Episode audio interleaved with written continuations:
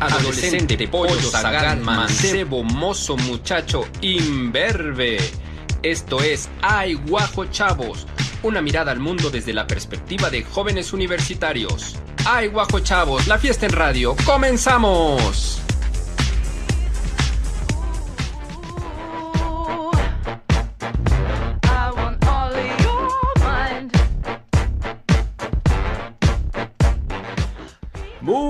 Pero muy buenas tardes tengan todos ustedes. Esto es Ay Guajo Chávez. Programa donde jóvenes y jóvenes universitarias nos cuentan, nos explican cómo ven el mundo. Y yo en representación de los rucos, por eso traigo saquito hoy de cuadritos. Les pregunto, les cuestiono para entender y tener una mejor convivencia. Soy Rodrigo Durana y estaré toda esta hora con ustedes. Estoy muy contento, estamos transmitiendo completamente en vivo a través del 96.9 de FM como desde hace más de ocho años. Estamos en la televisión abierta en el 18.1, por Megacable en el 118. También si nos está viendo por el Facebook Live, hola, ¿qué tal? Aunque sea el futuro. También si tiene usted la app y nos está viendo por la app, pues qué moderno es usted. Si no la tiene, pues le recomiendo que la baje. Ahí puede ver programas en vivo o programas ya que ya pasaron. E incluso algunos programas usted los puede bajar y esa app la puede tener en su smartphone. Si su teléfono es del año de la canica, pues no, ahí no va a poder, ni modo. Y también los que nos ven por el pues por la página de radio y tv.boa.mx, que si hay gente luego en otros países que por ahí nos ven, pues también un saludo enorme. Bueno, el día de hoy vamos a hablar de un tema que pues sí le afecta un buen a los y las universitarias y en estos tiempos más, que es ansiedad. La ansiedad que nos da a los universitarios por el simple hecho de existir en un momento de pandemia y por ir a la universidad y por todo lo que vivimos. Y pues ya estarán con nosotros platicando universitarias y universitarios y mm, tenemos a una psicoterapeuta también que nos va a contar, nos va a explicar algunas cosas y ya hablé mucho, vamos mejor directo a la cápsula de Presenta tu mascota.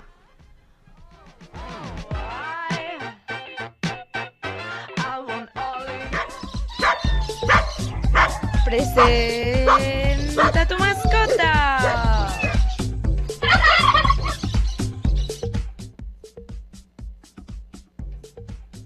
Hola, eh, esta es mi mascota, se llama Romina, es un gato, eh, duerme mucho, le gusta comer, eh, es muy pachón y tiene seis meses. Ah, y se estarán preguntando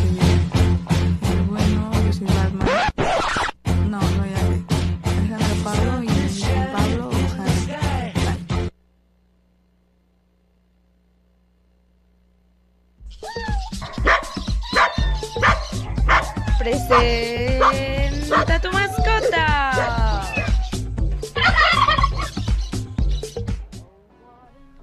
Bueno, pues ahí está la mascota de Alejandra Pablo y su gata Romina. Alejandra Pablo que dice que es Batman. Pues cada quien, ¿no? Batman. Muy bien, gracias a Alejandra Pablo que además nos pues nos da a conocer en público que ella es Batman y a su gata Romina de seis meses. Bueno, vamos a ir a platicar, vamos a entrar en contacto con Nicole Schiaffini, que está, y con Amairani León, pero antes, pues agradezco a Alberto Rosales en la producción, al gran Schroeder Coronado, que yo pensaba que se llamaba Schroeder por el malo de las tortugas ninja, pero no, es un personaje de Gunter Grass y acá, pero para mí que es del el malo de las tortugas ninja y el grandísimo Néstor Vázquez y Óscar Espinosa en el máster. Bueno, ahora sí, si ya están ahí, pues estaría bueno que pasáramos a saludarlas. Ya las vi con sus lentes oscuros y yo sin lentes oscuros, perdónenme usted, ahí estoy. Hola, Nicole Schiaffini, ¿cómo estás? Estudiante de cinematografía y además productora también de este programa. ¿Cómo estás, Nicole? Muy bien, muy contenta de estar aquí otra semana, esperando que ustedes estén en sus casitas, pasándosela muy tranquilo, disfrutando con nosotros, desayunando barbacoa, por favor. Y pues que tengan un buen día y un buen programa con nosotros en esta magnífica hora. ¡Wow! Fíjate, Nicole, ahorita que dijiste lo de mm, desayunando barbacoa, la semana pasada ves que el tema fue veganismo y que además, bueno, te eché de cabeza de que tú siempre mm, sugerías que desayunaran barbacoa. Eh, ayer fui a comer con mi madre y unas señoras, sus amigas, así ya, no voy a decir sus edades, pero pues digo, ya avanzado, ¿no? Y una de ellas me dijo que había visto el programa, no sé qué, pero que sí le, le entraba al veganismo. Y hasta me dijo unos restaurantes que hay en Puebla, uno en San Manuel y en otros lugares, y que sí, o sea, sí, es, caro, pero sí le entran al, veganismo, fíjate. Fíjate, fíjate.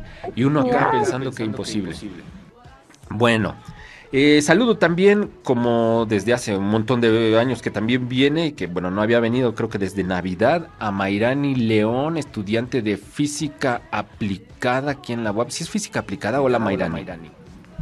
Hola, sí, sí es física aplicada. Hola a todos nuestros radioescuchas y a los que nos ven por TV WAP.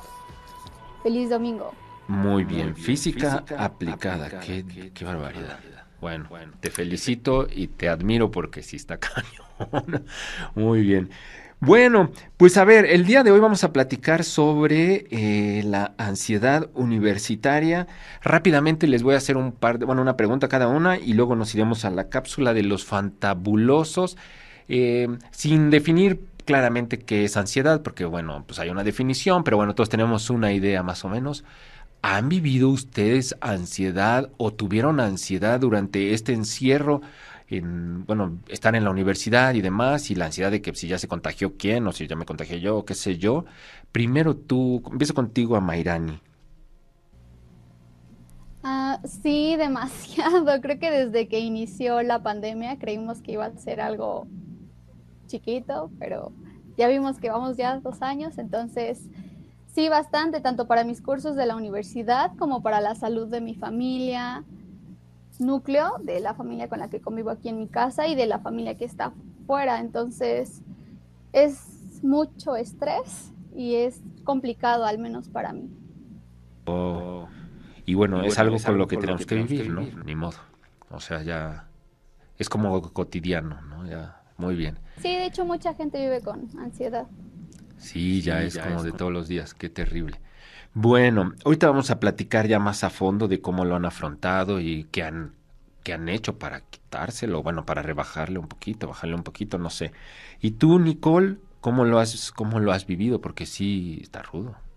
Tú lo pues estuviste en, prepa, ¿no? Prepa, y luego ya entraste a la universidad, o sea, has vivido los dos en, en pandemia. Sí, yo creo que lo que me hizo sentir más ansiosa durante este tiempo fue mi examen de admisión. No tanto la idea de presentarlo, pero cómo lo iba a presentar, ¿no? Eh, porque había muchísimos rumores, muchísimas cosas. Eh, la generación que estuvo atrás de la mía tuvo que desplazar su examen hasta diciembre, ¿no?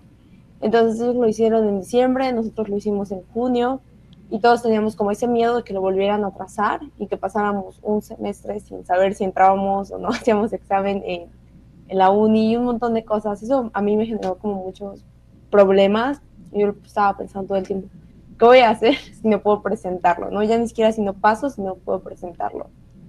Y cuando a la universidad, eh, la ansiedad es distinta porque los proyectos y todos los trabajos, sobre todo yo que estudio cine, que es una materia, es una carrera que requiere muchísimo trabajo en equipo, eh, pues estamos experimentando, ¿no? Hacerlo en línea, no tanto de vernos, no reunirnos mucho por lo mismo de la pandemia. Wow, qué, horror. Bueno, bueno, es lo que hay, ¿no? Ni modo, hay que fluir, hay que fluir, pero sí es complejo, es complejo. Bueno, vamos a ver lo que nos prepararon los fantabulosos, su cápsula, supongo que sobre ansiedad, vamos a verla y regresamos para platicar y seguir platicando de esto de la ansiedad. Vamos a la cápsula de fantabulosos. Oh, sí.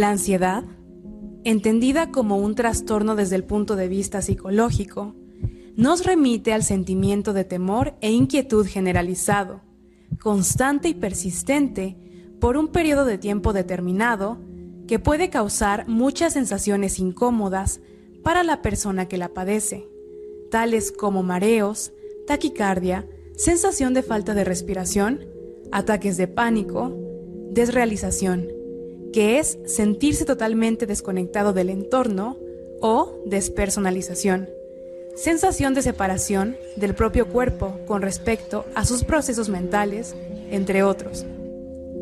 Para la psicóloga Fabiola Cuevas, especialista en ansiedad, esta sería una consecuencia de la resistencia prolongada a las sensaciones de estrés en una persona, acumulando tensión emocional expresada en el cuerpo mediante sensaciones.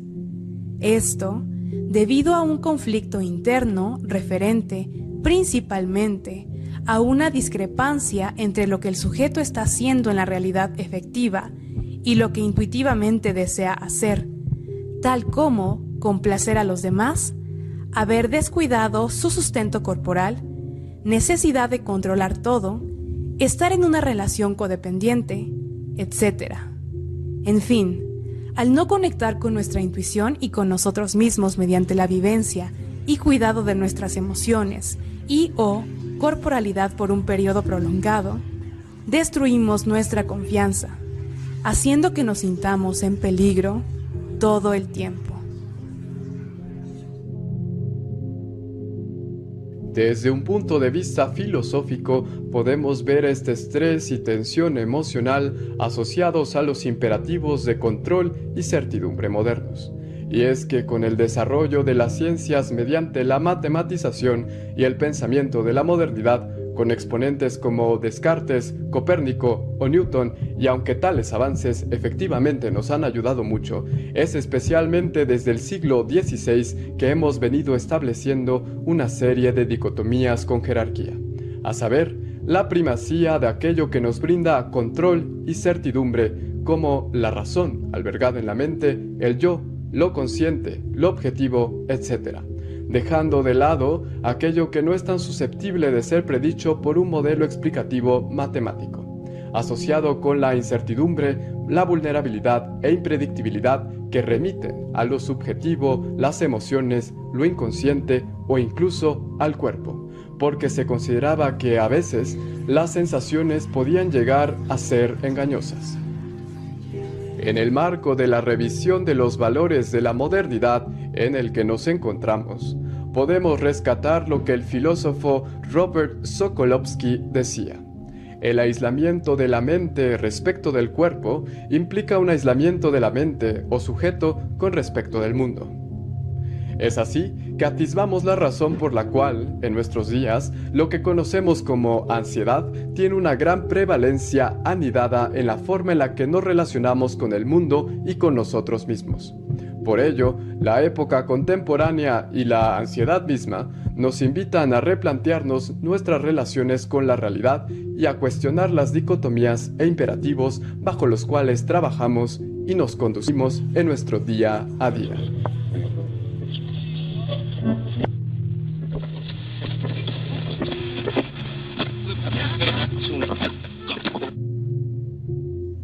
Soy Rodrigo Negrete, soy estudiante de tercer semestre en arte y diseño en la ANES Morelia, y en el tiempo que he estado estudiando en la universidad me ha costado bastante adaptarme, ya que no puedo estar con mis compañeros y con mis profesores en el aula. Me ha generado una frustración y sobre todo una ansiedad, ya que todo lo que ha estado relacionado con la pandemia me ha generado una, una tristeza y sobre todo tener esta incertidumbre de qué es lo que va a suceder. Mi nombre es Jazmín y sobre la ansiedad universitaria puedo decir que la misma nos ha llevado a experimentar el mundo de una manera más opaca. Estamos acorralados frente a la angustia e inquietud sobre la vida misma y lo que hacemos. Nos encontramos viviendo incompletamente. Estamos llenos de vacíos y ausencias, con una constante preocupación de estar perdiendo el tiempo. Hace falta experimentar más que la soledad de nuestra habitación. Hola, soy Andrés Negrete, estudiante de la licenciatura de Ciencias Políticas. Y bueno, creo que tras dos años de pandemia, uno de los temas que más nos ha generado estrés y angustia en los estudiantes ha sido propiamente la enfermedad, o sea, de enfermarse de COVID. Pero actualmente creo que un tema que también genera mucha preocupación es el cómo volver a las aulas tras casi dos años de estar encerrados. Se trata también de no solo ordenar horarios de, de las materias, algo curricular, sino también horarios personales y todas cosas por el estilo, cómo convivir o reconvivir con los compañeros dentro y fuera de las aulas. Creo que es un tema como que deberíamos tomarlo más en serio y pensar bien cómo reaccionar.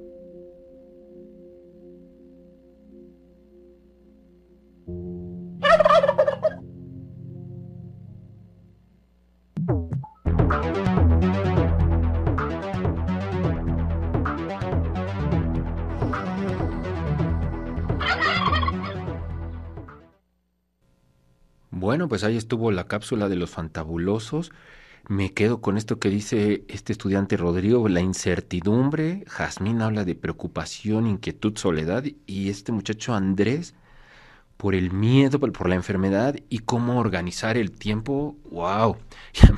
y la tristeza, o sea, sí me quedo como, ¡ay! Em, a ver, muchachas, eh, tú, este, Amairani, em, quiero preguntarte sobre tus, tus tus papás o tus con quien vivas que son adultos, este, si lo viven de la misma forma, porque finalmente la gente que, que, pues, que somos del siglo XX no crecimos con la idea de mm, ansiedad o de estrés, eso, pero ni por acá, ¿no? No, esto es como, son conceptos como que se utilizan más ahora. Eh, no sé tus, tus padres, Amairani. Pues mi papá, aunque no lo acepta, es muy ansioso. Le gusta estar planificando si es que vamos a salir o viene un familiar, planificar todo para que, o sea, todo lo quiere tener bajo su control. Entonces, ahora que es pandemia y que no podemos salir mucho y que las compras, hubo una temporada en la que él se enfermó de COVID. Entonces, pues no, no tuvo interacción con ninguno de nosotros. Yo fui la que iba a hacer las compras, entonces era así como una constante preocupación de, oye, ¿dónde estás? Oye, ¿a qué hora regresas? Este, ¿Qué falta? ¿Qué más hace falta? ¿Con quién vas a ir? Tan solo él y mi mamá, pues es, digamos que el contraste.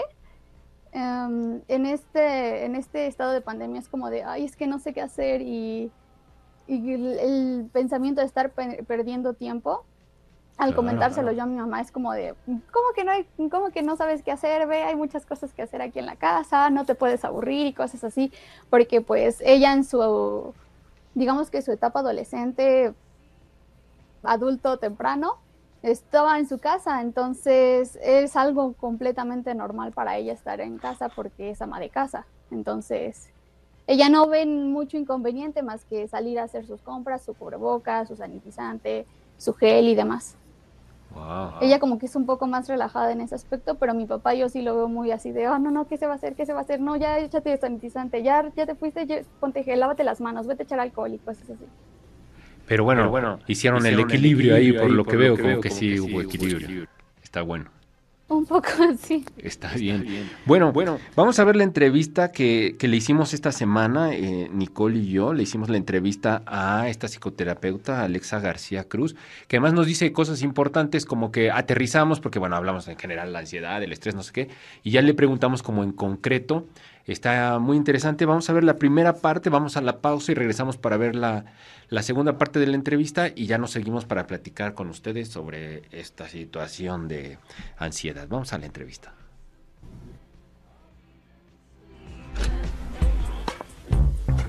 La entrevista.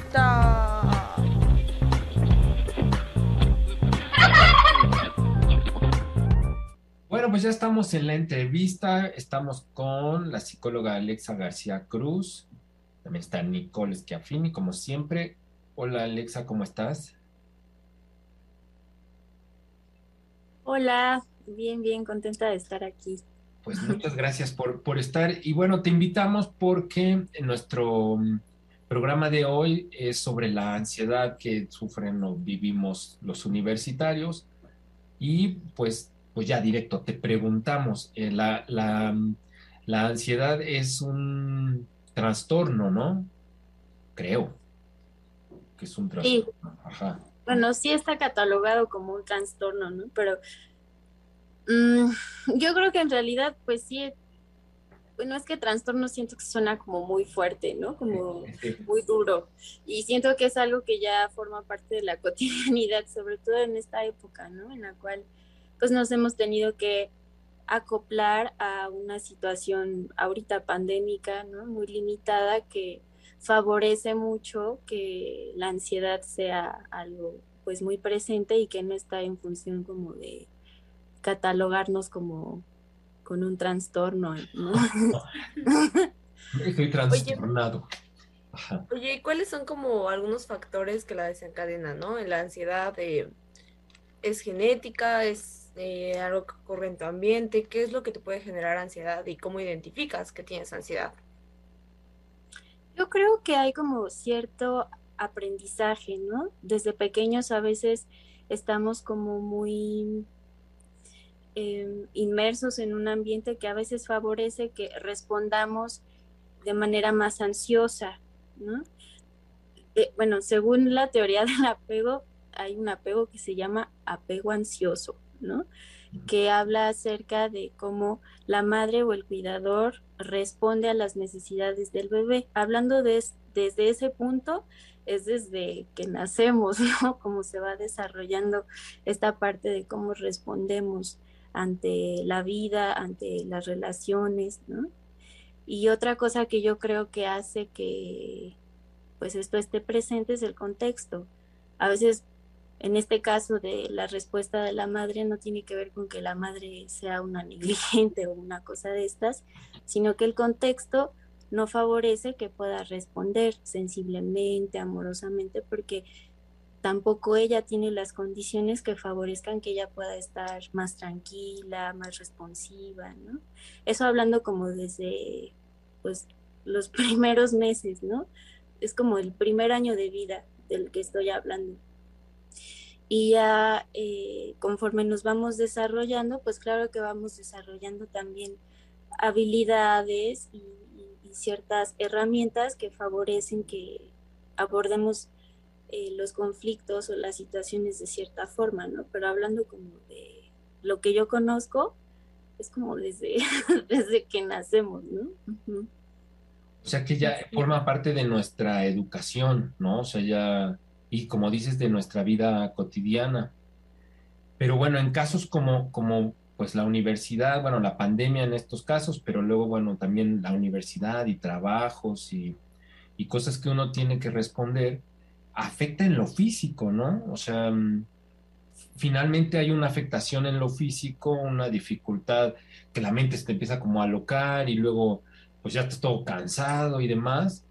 Y mm, no sé cuáles podrían ser como los factores o este mm, que, alimenten más esta, esta circunstancia, esta forma de estar y que te tienen como, pues como así, como mal. Yo, yo lo que observo es que la ansiedad viene mucho cuando hay un exceso de pensamientos. No sé si les ha pasado, pero uno está pensando, y usualmente no son pensamientos positivos, son pensamientos muy angustiosos, de miedo, de cosas que, ay, va a pasar esto malo, o no voy a poder con esto, o tengo esto, esto y esto y esto que hacer, ¿no? Y uno apenas está haciendo como de la lista el número uno y ya está pensando uno en todo lo demás. Entonces, eh, es como un exceso de mente, ¿no? Un exceso de pensamientos. Entonces, eh, sí creo que ahorita pensaba que puede estar muy en función de, del ritmo social, ¿no? Eh, ya como en un contexto social que vivimos como en una sociedad que exige mucho a veces, que exige que seamos muy exitosos, productivos, que cumplamos con ciertas cosas desde que somos niños, ¿no? Desde el desde el kinder a veces es como esto de las tareas, esto, o sea, es como quizá en una escala menor, ¿no? Hablando como del kinder, en comparación con el ámbito laboral o el ámbito universitario, pero sí creo que socialmente hay una sobreexigencia y desde mi punto de vista lo que eso hace es que las personas nos desconectemos en lugar de estar como presentes pensando en cómo estoy, ¿no? ¿Qué me está pasando? ¿Por qué me estoy sintiendo así? Nos desconectamos por cumplir con lo que está afuera y entonces esto que estamos sintiendo al no hacerle caso incrementa, incrementa y se va llenando, es como una bolsa, ¿no? Que se va llenando, se va llenando, se va llenando, hasta que llega este eh, punto culminante en el cual la ansiedad es brutal, ¿no? puede ser un ataque de pánico, un ataque de ansiedad, en el cual ya el corazón está como muy acelerado, la persona quiere salir corriendo, no puede respirar bien, ¿no? Es como, bueno, ese es como mi punto de vista, ¿no? Que sí creo, perdón, es que pasan los autos, sí. creo que eh, la sociedad tiene un papel importante en, en cómo nos sentimos y cómo nos desenvolvemos, ¿no? Y que pues depende de nosotros hacer a veces esa pausa que es muy necesaria, ¿no? Para hacer contacto.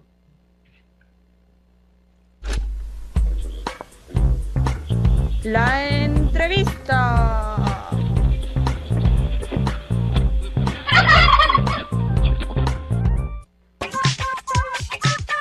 En un momento continuamos. Escríbenos a nuestro Facebook e Instagram iWajo.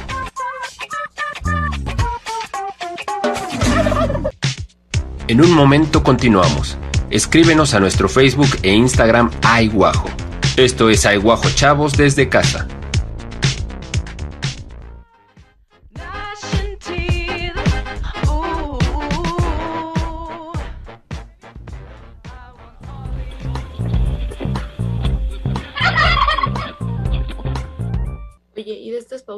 Mencionas, eh, ¿cuál sería un método efectivo o una recomendación que tú tengas? Igual meditar, algo por el estilo, para controlar la ansiedad, ¿no? Para que esas eh, pausas que hagamos sean significativas en contraste con todo el estrés y con todo lo exterior que nos comentabas.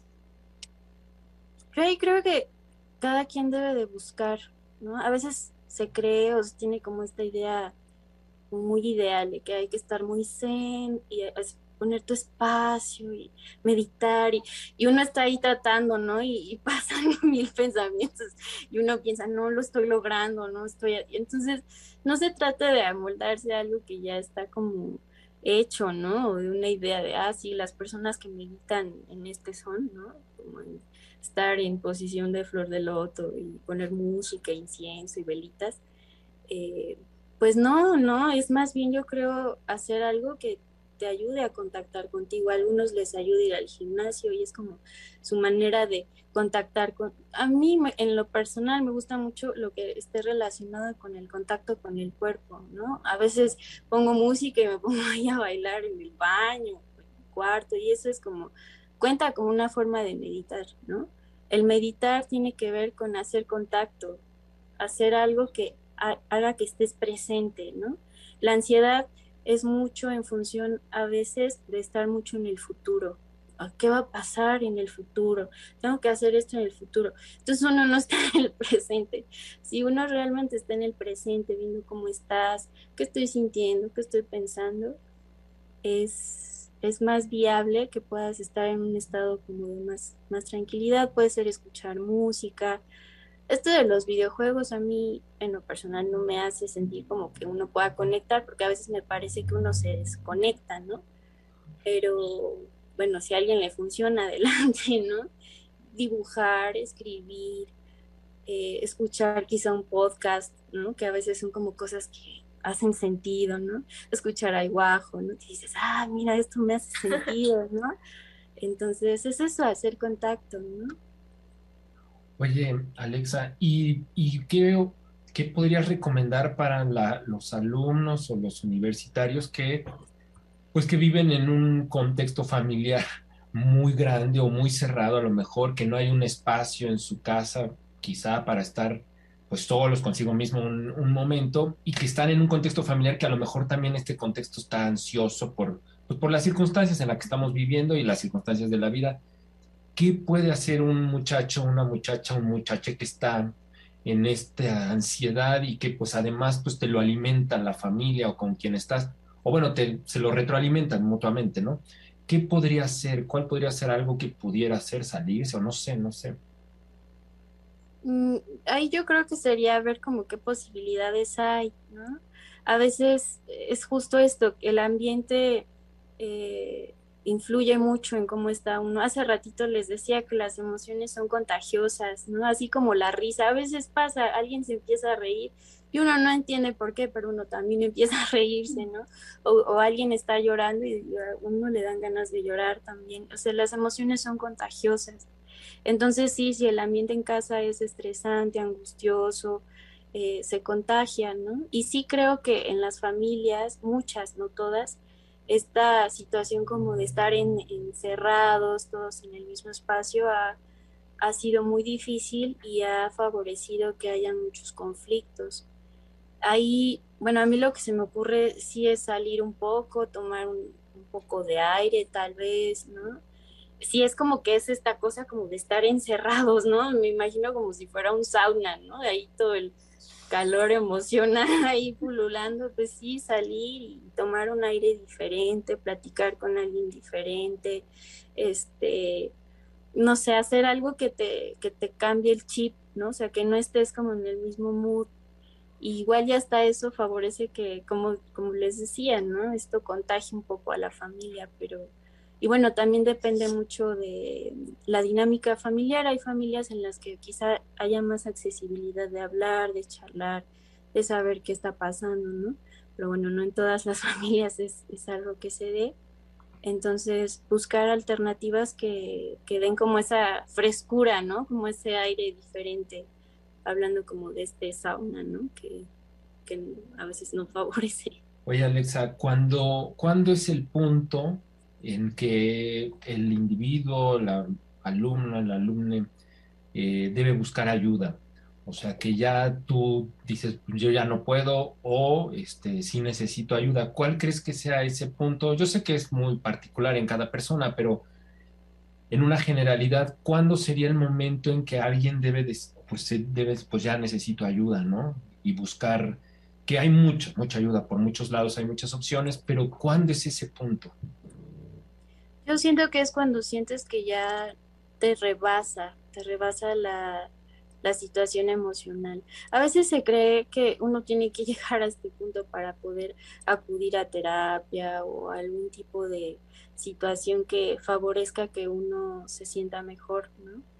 Yo creo que no es necesario llegar a ese punto en el cual uno ya no, ya no puede con el conflicto o con la emoción.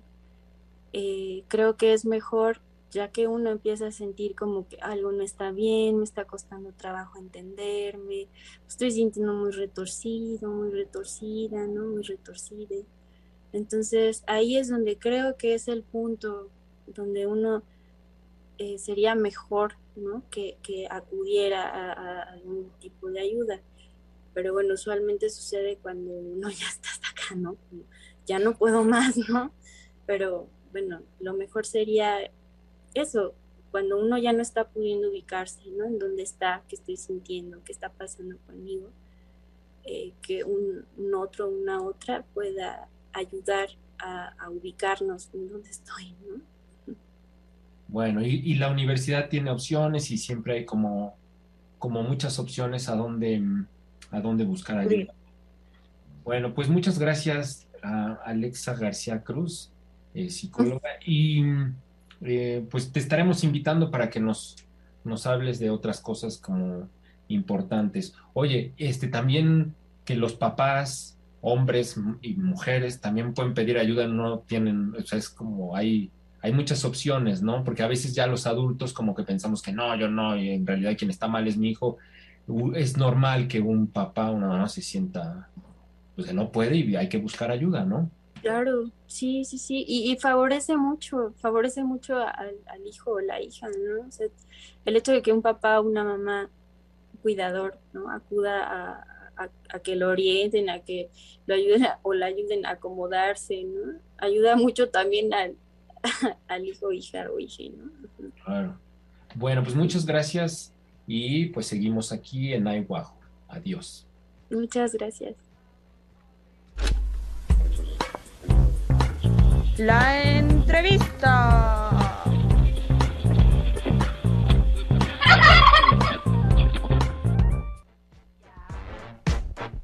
Bueno, pues muchas gracias a la psicoterapeuta Alexa García Cruz, muchas gracias. Eh, pues vamos con, seguimos con Amairani León y con Nicole Schiaffini. Oye, Nicole, eh, te iba a preguntar, pero nos fuimos a la entrevista. Eh, esto que decía Alexa, te pregunto rápido, ¿qué relación encuentras tú como estudiante, como una muchacha muy joven, eh, de tu estrés, de tu ansiedad con la de tus mayores con los que has convivido desde pequeña? Pues también como Alexita decía ya en la entrevista, la, la psicóloga nos comentaba que los sentimientos, los estados de ánimo se contagian, ¿no? Así como una risa o algo nos puede hacer sentir felices o nos alegra, pues el estrés también se contagia de esa misma forma. Eh, no creo que se haga intencionalmente, pero sí, eh, preocupación por dinero, preocupación por el trabajo, por la comida, por la ropa, por todo lo demás, se suma a la ansiedad, al estrés universitario, ¿no? A, es que tengo que entregar este trabajo, porque yo tengo que hacer estas cosas o todo lo demás y se va haciendo un poquito esta nube de estrés, esta nube de, pues incluso de mal humor, ¿no? Y últimamente nos compartimos el estado de ánimo entre nosotros.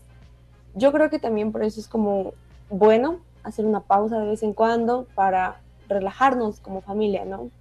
También ustedes en casa con sus mayores, con sus menores, con sus hijos, con quien convivan, de vez en cuando empezarse a comunicar, ¿no? Cómo nos sentimos, puede ayudar mucho a establecer las conexiones necesarias y tomar las acciones que sean correctas para cambiar o mejorar ese estado de ánimo o esa actitud, ¿no? Porque a veces siento que todos nos cerramos un poquito nuestro estrés y no nos damos cuenta de que otras personas tienen eh, sentimientos pues que no son tan positivos, ¿no? Y que también necesitan sacarlos. Ok. Ok, ok. Muy bien, muy bien. A ver, a Mairani. Eh, yo te conocí hace muchos años cuando tenías un no algo de estrés, no me acuerdo qué ocurría y que de pronto ya ni ya como que no veías bien una situación de que ya te estaba perdiendo la vista de estrés. Entonces sí me acuerdo que eras una, una muchachita muy que se estresaba mucho y ya ahora ya te noto mucho distinto, o sea, como que has cambiado eso. Eh, Cuéntanos así, ¿alguna ocasión o qué cosas te han dado como estrés y cómo lo has trabajado? ¿Cómo has hecho para trabajar esto y para tener como pues más tranquilidad en tu vida? Ok, este, pues ese acontecimiento no creí que fueses a mencionarlo, pero sí fue bastante traumático. Digamos que en el momento en el que yo me quedo sin ver, como que sentí que todo el mundo se me vino encima. Creo que ha sido la, situación, una de las situaciones donde he sufrido como ansiedad, porque dije, ¿qué voy a hacer? ¿Qué va a pasar después? ¿Voy a ver? ¿Cuándo voy a ver? ¿Después de cuánto tiempo voy a ver? O sea, solo, y todos mis sentidos se activaron porque solo te recuerdo a ti con la voz así como muy nerviosa de, ya le llamaron a su papá, a sus familiares, ¿qué va a pasar? Y no llegaba la ambulancia, entonces creo que sí fue, creo que de, fue una pauta para mí, un antes y un después, porque sí me estresaba demasiado, mis compañeros también influían ahí en ese estrés, así como de, no, Mariana, es que ya lo tenemos que entregar, ya, ya, ya, ya, ya, ya. Entonces, creo que el estrés escolar es bastante pesado y fue un factor que detonó el hecho de que me quedara ciega porque fue por estrés, por exceso de estrés y no no me puede pasar de nuevo. Entonces, después de que me pasó eso y que el doctor y el oftalmólogo y el neurólogo me dijeron que fue por estrés, sé que se inflamaron mis nervios ópticos, dije, ya, no me vuelvo a estresar en mi vida. Amo mucho mi vista, me gusta mucho ver, ver, las cosas, o sea, además de que se activaron mis otros sentidos, pero digo, nada se compara con lo que te provoca ver un atardecer, ver a mi familia, a mi, ¿cómo se dice? A mi sobrino, o sea, momentos que dices, no me puedo perder, o sea, que con tan solo escucharlo no es suficiente. El hecho de verlos es algo magnífico. Como que el hecho de valorar las cosas dice, relájate un poco, regrésate un pasito y vuelvo a intentarlo con más calma. Me enseñó mucho a ser paciente porque no vi al otro día. estuve internada un buen de tiempo y tardé mucho en ver y luego en recuperar mi vida normal. Creo que eso me ayudó, creo, a ser paciente en esta pandemia, que también he pasado cosas horribles y creo que ese fue un detonante que me pudo provocar ansiedad en ese momento. Solo que uno no es consciente de las cosas o no es consciente de si tiene ansiedad o no, como que me enfrasqué en estoy ciega y solamente estoy ciega, ¿no? Claro, claro, Pero creo el que sí susto. fue un, fue un momento de ansiedad, tanto para mí como para mi familia, que ya lo había experimentado antes con mi hermana en primaria. También Oh. se quedó ciega por estrés y, y creo que esa, esa primera parte fue aún más difícil, ¿no? Para ellos, porque mi hermana era así como de, pues se sentaba a comer con nosotros, pero mi hermanito y yo era como vernos, darnos a la cara y ver a mis papás y mis papás llorando y, y mi hermana así como de, no, no lloren, ya, ya escuché que están llorando, no lloren y cosas así, como que mi papá tuvo otra reacción cuando me pasó a mí, ya fue como más tranquilo, ok, ya, pero cuando le pasó a mi hermana yo así como de, ay, ¿qué hago, no? Para ayudarla. No es lo mismo cuando te pasa a ti porque es como, ay, ¿y ahora qué hago? ¿Qué va a pasar con mi vida? ¿Qué? Ya no voy a ver toda mi vida o voy a ver, voy a llegar a ver a mis papás otra vez, a mis hermanos, a mis perritos, no sé. Sí fue muy difícil. Oye, y hablas de que no eras consciente, que bueno, que era por el, por el estrés, por la, por la angustia, por la ansiedad. Em, ¿Cómo lo trabajaste después? Es decir, eh, pues sí dices que va más paciente y demás, pero no sé si eh, pues fuiste con ayuda profesional, la cual pues creo que es lo mejor que nos ha, bueno, que nos puede pasar. En mi caso yo he ido y es, es maravilloso como estar en un proceso de terapia, etcétera. Pero no sé tú, esos ya nunca supe que cómo lo, lo solucionaste, porque sí te conozco ahora y eres mucho más tranquila, mucho más paciente. Y ¿Cómo lo lograste? ¿Cómo, ¿Cuál fue ese proceso? Pues inicialmente estuve encerrada como medio año. Ajá. Entonces era mucho de que mis papás hablaban conmigo y mis hermanos también. Al principio no, no hubo esa, esa ayuda externa. Primero fue de, o sea, es que ya me sentía insegura incluso de salir a la calle, porque des- después, tiempo después me empezaba a desmayar, a marear, entonces como que me sentía insegura de, ¿y si salgo y, y ni siquiera llego a donde tengo que llegar y me desmayo ahí en la nada? O sea, pero ya como eso fue en primer año de preparatoria, en segundo me canalizaron con Julie, una de nuestras psicólogas, y fue trabajando conmigo Wow. en cuestiones de que del miedo, de la inseguridad, que tenía que ser más segura de mí misma, que de cualquier forma si me pasaba o no, iba a haber gente que me iba a poder auxiliar porque siempre hay ese sentimiento de empatía de los demás. Bueno, no siempre, pero eso es, es lo que se espera, ¿verdad? Y, este, y a relajarme, me, me- me enseñó mucho a relajarme, este, técnicas de respiración, tanto igual incluso las utilizamos en teatro para alterarnos, para relajarnos y demás, este, técnicas de respiración, pasatiempos.